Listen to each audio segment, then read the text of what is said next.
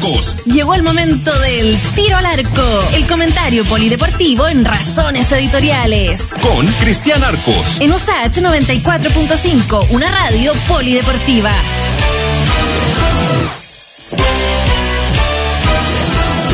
6 de la tarde con 39 minutos. Saludamos, abrimos la semana también con el comentario de don Cristian Arcos y su tiro al arco. ¿Cómo está, Cristian? Hola, Freddy. ¿Qué tal? ¿Cómo están todos quienes nos escuchan también a, esta hora? Al fin volvió el, campeonato, ¿no? sí, ¿ah? ¿Y qué tal? ¿Qué le pareció? Con abstinencia. Eh, me pareció que hubo partidos bien entretenidos, fíjate, en, en, algunos casos, con, con ripios, con lo que se quiera, pero pero creo, por ejemplo, que, que el partido de Palestino Antofagasta fue muy entretenido, el partido de Unión con Wander tuvo tuvo su momento, tuvo sus cositas, eh, creo que colocó lo calera el primer tiempo, si hubiera empatan a cero, me pareció un, buen partido, un partido entretenido, con, con, alta con alta llegada, eh, también hubo ahí algunos alcachofazos, pero pero en general me, me pareció un, una, una primera fecha un poquito más intensa de lo que uno pensaba, no da evidentemente para para sacar eh, conclusiones tajantes, pero pero pero fíjate que hay algunas cosas para marcar, ¿no? Por ejemplo, el, triunfo de la Católica de, ayer en el duelo de campeones contra Ñublense, eh, y fue llamativo lo que dijo el técnico, ¿no? Gustavo Boyet, que dijo que sufrió más jugando contra Ñublense que contra Colo Colo, ¿no? El partido lo, consideró más cerrado. Yo creo que la dinámica del partido también lo marca de esta manera. Están jugando por los puntos y si ven cierto lo demás es una copa y es simbólico. Eh, me parece que cuando se juega por los puntos se juega más más intenso y más y más cerrado y más apretado. Si ese partido terminaba empate, no no era mucha sorpresa, ¿eh? porque creo que Ñublense hace un, correcto un correcto partido y la Católica no fue mucho más que Ñublense, pero los equipos grandes tienen esta jerarquía, ¿no? Esta esta, esta mm. cosa que de pronto te no digo que te ganan con la camiseta, pero como que te aprovechan las opciones, le, le, abres una ventana eh, y, y, aprovechan esa, esa, esa chance. Eh, bueno, el, día sábado Colo Colo empató a cero con la calera, ¿no? Eh, otra vez Gustavo Quintero salió a decir que le faltan jugadores, ¿ah? no me echen la culpa a mí, me faltan jugadores y, y, el tango completo. Eh, pero se ve una mejora, Cristian, del Colo Colo que terminó jugando, ¿no? Yo creo que se ve una mejora, pero pero todavía yo no veo un equipo que juegue del todo bien. ¿ah? Eh, ahora, jugó contra el subcampeón como Calera, juega bien la Calera, juega bien, cambió técnico y me pareció un, buen equipo, tiene, tiene buenos jugadores. Ahora, yo creo que Colo Colo eh, padece de, de algunas eh, puestos claves, ¿no? O sea, Colo Colo no tiene un 9, no tiene un delantero que te marque que te marque diferencia en el arco contrario. Mm. Eh, no, no, no lo tiene, ¿no? O sea, no, no Morales no es, Parraguet tampoco, Blandi menos. Eh, me, me, parece que, que si no hubo, no suple esa carencia, eh, no te digo que lo pase tan mal como el año pasado, porque no lo creo, pero, pero el equipo sí es más rápido, el equipo es más, es más dinámico, eh, ha tenido ausencias importantes, sí, se lesionaron todos los saqueros centrales, o en algún momento se lesionaron muchos saqueros centrales, otros están expulsados, el tema de Falcón, por eso era tan importante el tema de Falcón del, del partido con la Católica, se hace mm. expulsar y se pierde los primeros partidos, y más encima, no sé si tuviste la posibilidad de ver el, el combo que le pegan a César mm. Fuentes, jugador de Colo Colo, que termina con fractura, fractura de nariz, ¿ah? por parte de Ariel, el Chucky Martínez, jugador de la Calera, le pega un viaje, pero pero muy severo, así, y así que va a jugar, va a estar también fuera de, un, rato. Y además, bueno, en beneficio de Colo Colo, está jugando con el subcampeón y Calera, eh, no sé si se mantiene el Calera el año pasado, es un buen equipo, ¿va? Buen equipo, buen equipo, se le fueron jugadores importantes a Calera también. No está Juan Leiva, que era uno de sus mejores futbolistas, Felipe Seymour se fue a, a, O'Higgins, pero también llegaron buenos jugadores a, a Unión La Calera, se fue Andía, a la Universidad de Chile, el lateral derecho, pero llegaron buenos jugadores, es un buen equipo en La Calera, es un, es un buen equipo, eh, así como grandes luces siempre aparece Valdivia y Rivero, Valdivia no, no fue ni al banco y, y Rivero entró en el segundo tiempo, pero a mí me parece que la fortaleza de Calera está en, en los otros jugadores, ¿no? ¿no? en aquellos que aparecen más en portada o en los medios, sino que en el resto del equipo, ahí me parece que tiene una fortaleza colectiva importante que el técnico me da la, es el primer partido, pero mirando el primer partido me da la sensación que no tocó demasiado, lo que lo que es muy inteligente, si tú agarras un equipo que salió segundo, eh, más bien vas ajustando ciertas cosas más que hacer un cambio y un rediseño completo. Yo pensé que iba a empezar el, el, resumen del fin de semana con el triunfo del Curi. Si quiere partimos con eso, no, no, no, quiero, no tengo problema. Eh, después de, por tú sabes que por primera vez en 87 años de fútbol chileno, el primer gol del campeonato fue un gol olímpico. Y del Curi, man, Y del Curi. Así que entramos ahí en la historia, no, Curi le ganó a...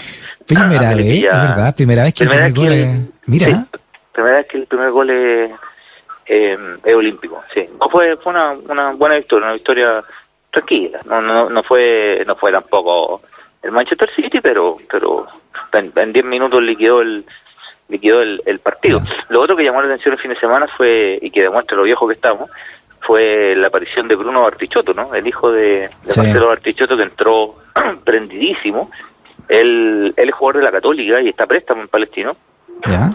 Es, el ¿Es de la Católica? Pero ese Bartichotto puso el hijo en la Católica, ¿no en el Colo Colo? No, es de la Católica. Él hizo todas sus inferiores en Católica. No, no, no hizo las inferiores en Colo Colo. Eh, y mm, entró a los cinco minutos, hizo un gol y después dio una asistencia para un partido que Palestino perdía 3-0. ¿Y qué tal? Eh? ¿Cómo juega comparado con los papás? Las, comparaciones son odiosas, sobre todo padre e hijo, pero, pero nuestra generación se la va a hacer, ¿no? Que vio jugar a Bartichotto. Claro, se la, se la, se la va a hacer. Los dos son delanteros.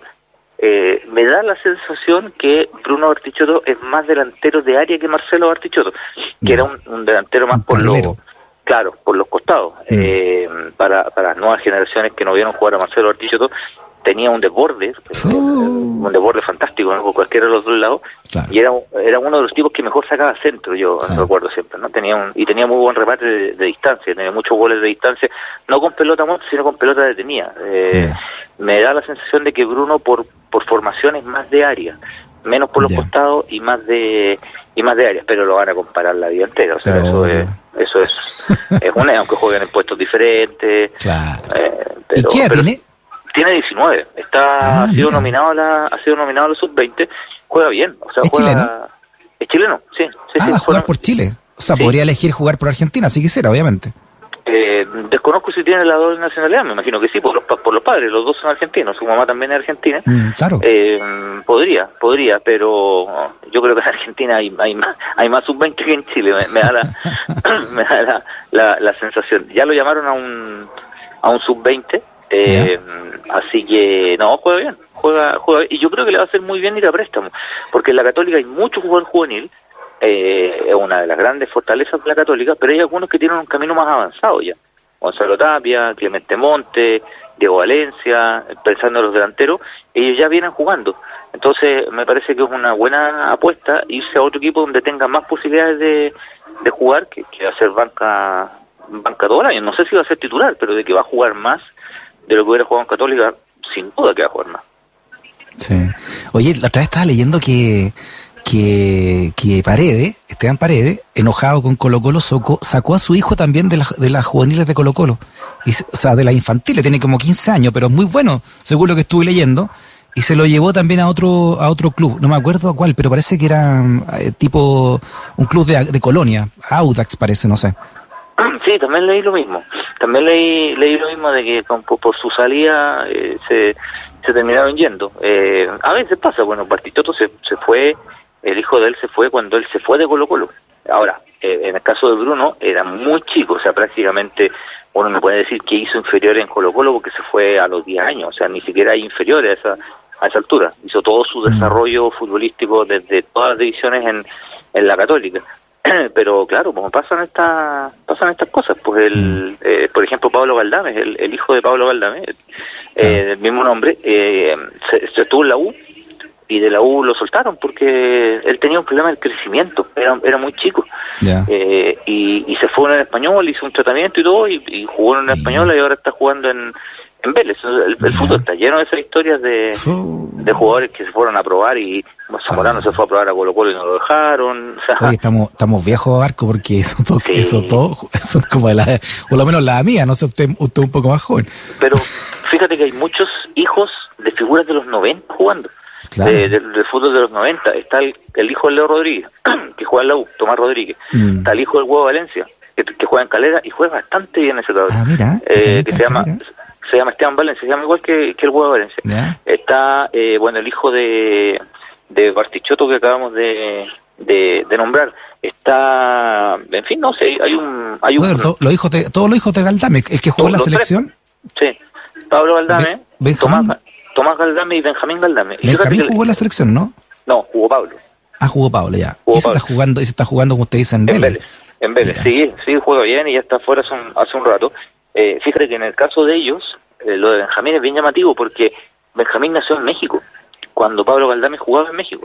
El caso de Tomás Rodríguez, el jugador del Hijo del Leo, él nace acá en Chile. Eh, y eh, Tomás- eh, Benjamín Galdame nace en México y ha sido nominado a la selección mexicana, a, a la sub-17 y a la Mira. sub-20. Lo han nominado a, la- a las dos. Eh, de acuerdo a la reglamentación, tú puedes defender una selección en las categorías sub-20 y adulta dirigir eh, defender otra. Eh, ahora, cuando defiendes una selección adulta, ya no puedes cambiarte de selección. O sea, ya te, te quedaste con una. Digo esto porque antes la reglamentación era distinta. Si tú Mm. jugabas por una selección, aunque fuera la sub-17, después no podías jugar por otra. Tú quedabas Mm. anclado de inmediato en, en la selección Claro. con la que con la que jugaste. Oiga, y la U partió con el pie derecho. La uno perdió. No, no perdió. La uno, Estamos invictos. Claro, la uno, la uno perdió. No, juega, juega el, el fin de semana, tendrá tiempo de, de recuperar ahí a los futbolistas que estaban con el tema del, del, del COVID. Eh, bueno, y armarse un poco para la Mm. segunda fecha. Si esta, esta cosa siempre va a dejar a un equipo a un equipo libre. Así que fue el, fue el caso de, de la U y veremos, veremos ahí atentamente cómo andan este fin de Semana Santa. Hay partido el viernes, hay partido el sábado. Ah, mire, ¿eh? ¿Te acuerdas que antes, el- para, la, para la Semana Santa no habían partido? Oh, yo me acuerdo cuando era chico no se escuchaba ni música, vos, eh, Cristian. No, No, sé no cómo había. sido allá, allá en Curicó. No, imagínese menos todavía. No, era Jesús de toda la Nazaret todo el gente con día.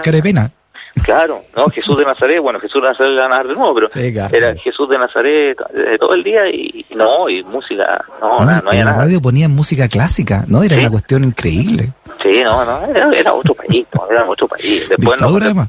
después nos consumió el pecado y ya nos convertimos en cualquier cosa. Nos pasamos al lado oscuro la fuerza Claro, como, claro. como sociedad. No, ahora jugamos a la pelota, todo. jugaban todos los partidos el domingo, me acuerdo. Claro, todo recogido. Bueno, con el tema de la tele es imposible, ¿no? El tema de los derechos de televisión Sí. y que se transmitan todos los partidos es imposible jugarlo el mismo día. ¿sí? ¿Te acuerdas la discusión de la última fecha del torneo que se habían jugado partidos en simultáneo y no se pueden jugar muchos porque no, no te da el abasto, no, no, no Mm. se puede.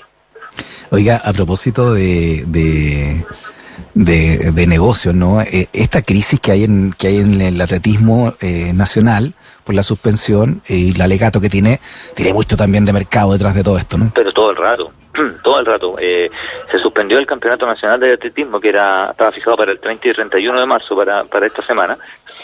y, y bueno, no hay una argumentación muy clara respecto a, a por qué se suspende, ¿no? Y, la, el presidente de la federación, eh, Juan Luis Carter, eh, ha dicho, digamos, esto no es que sea con su alegato no es que sea contra el fútbol o el rugby, que son las dos actividades que se están jugando, sino eh, la pregunta es por qué, digamos. Eh, si, Mm. si el atletismo es un deporte eh, y es una actividad en donde prácticamente no hay contacto entre los deportistas, cada uno corre un andarivel en el caso de la velocidad distinto, si hay protocolos también de sanitización de los camarines que son tanto más estrictos que en el fútbol, ¿por qué no se puede no se puede competir?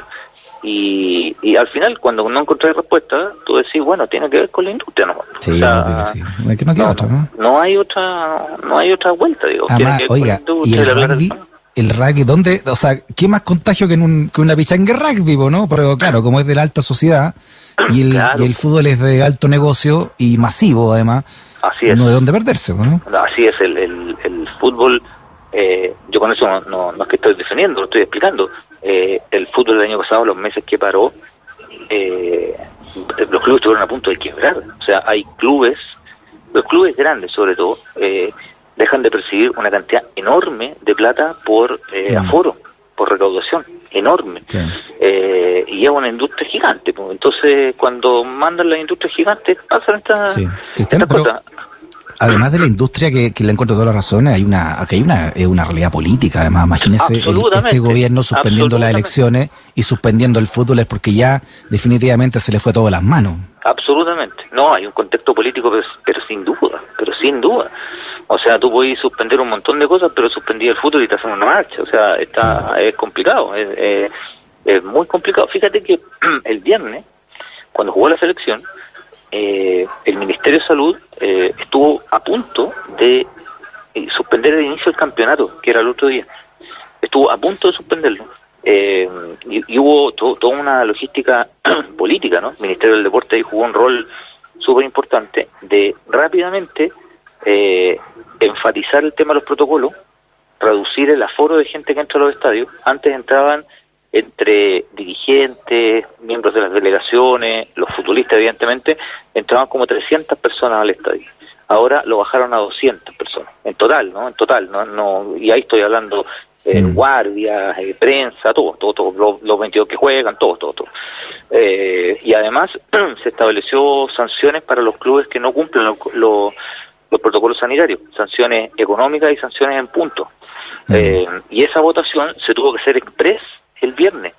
Eh, esto es igual que la política, cuando quieren votar una ley express la hacen al tiro, ¿no? Y, no hubo ni un problema, se, conectaron todos por Zoom, nadie tuvo problema y se, y se votó y se aprobó al tiro. Si no, el campeonato está en riesgo de que no, no, hubiera, no hubiera iniciado. Entonces, lo que dice el presidente de la Federación de Atletismo es, eh, no es que sea contra eh, el fútbol, digamos, porque entiende que es una industria, sino cuál es el argumento para que no se realice el Campeonato Nacional de Atletismo. ¿Cuál? Y, y, no hay ninguno muy claro. Claro, no tiene por dónde. ¿eh? Oiga, eh, en esta en estas efemérides que son parte ya de, tiro al arco, eh, me va a hablar de un, del centenario de un, de un arquerazo, ¿no? Pero que tiene una historia trágica. Usted ha lo adelantado alguna vez y que dicen que murió dos veces. Murió dos veces, pues, Moacir Barbosa. Eh, Moacir Barbosa, eh, del partido que más se ha hablado en la historia, del que más se ha hablado, se ha escrito, se ha contado, se, se han hecho documentales, películas y todo, es del Maracanazo de Uruguay, a Brasil. Por lejos, debe ser el partido más legendario de la historia del fútbol mundial. Moacir Barbosa era el arquero de Brasil en ese partido, 16 de, de julio del, del 50.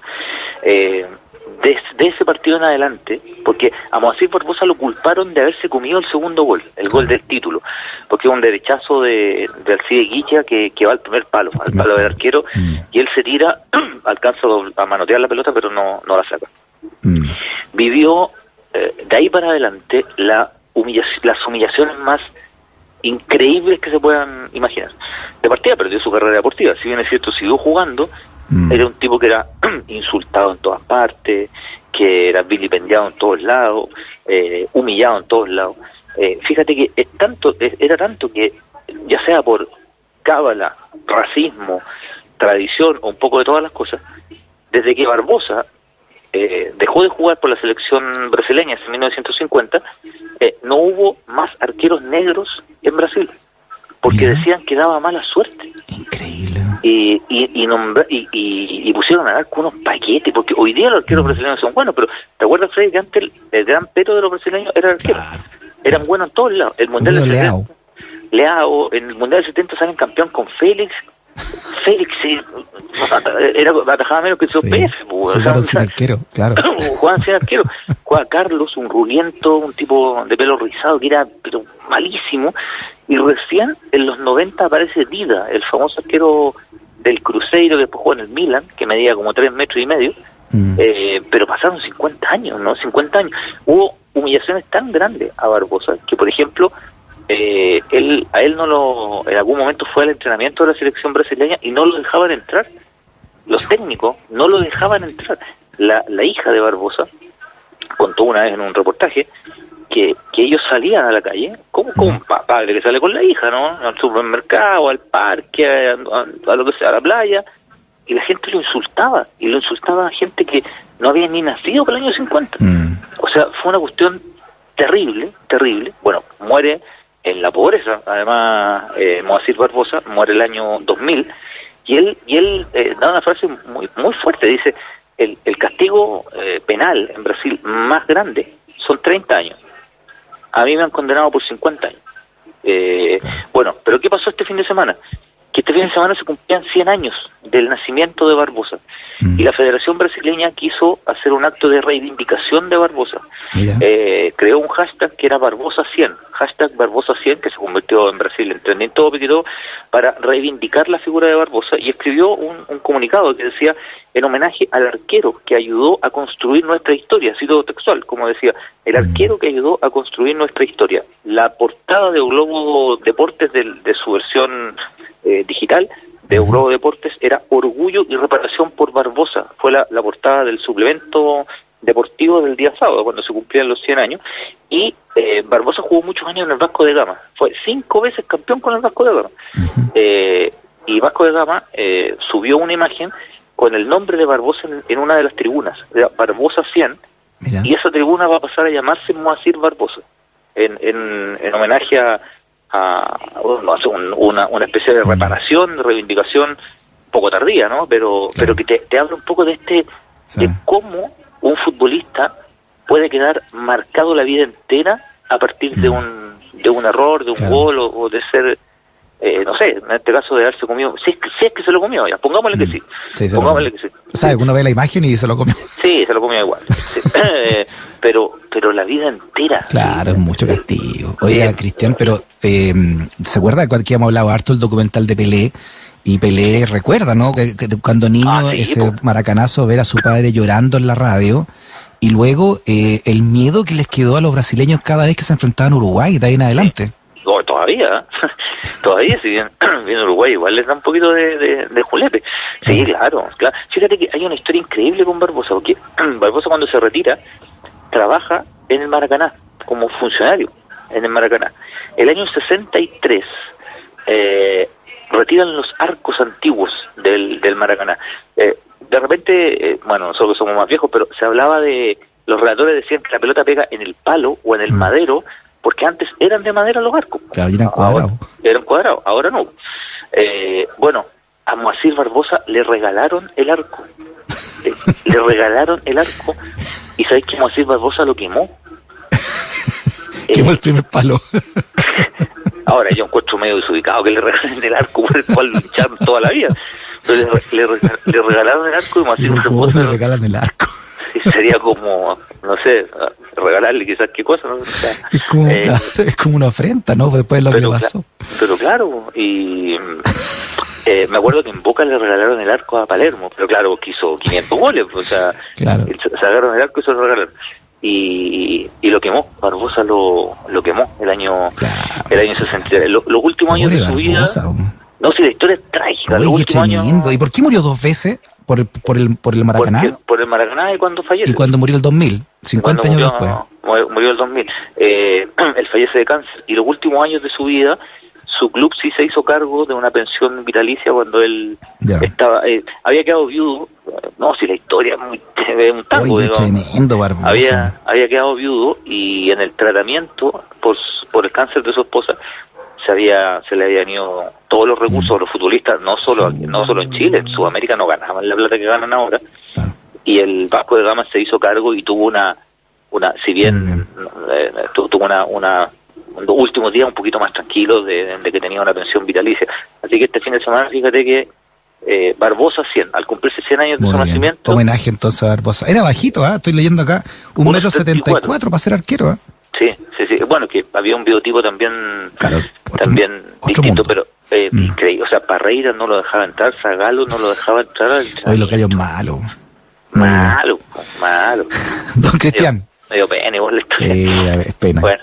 Da pena. Da pena, pero qué bueno que por un, por un, por, un lado también se, se, se, levante, ¿no? Para su, para su descendiente al menos, ¿no? La, imagen de él y también todo lo mal que se portó Brasil completo con él, toda la historia deportiva con él, ¿no?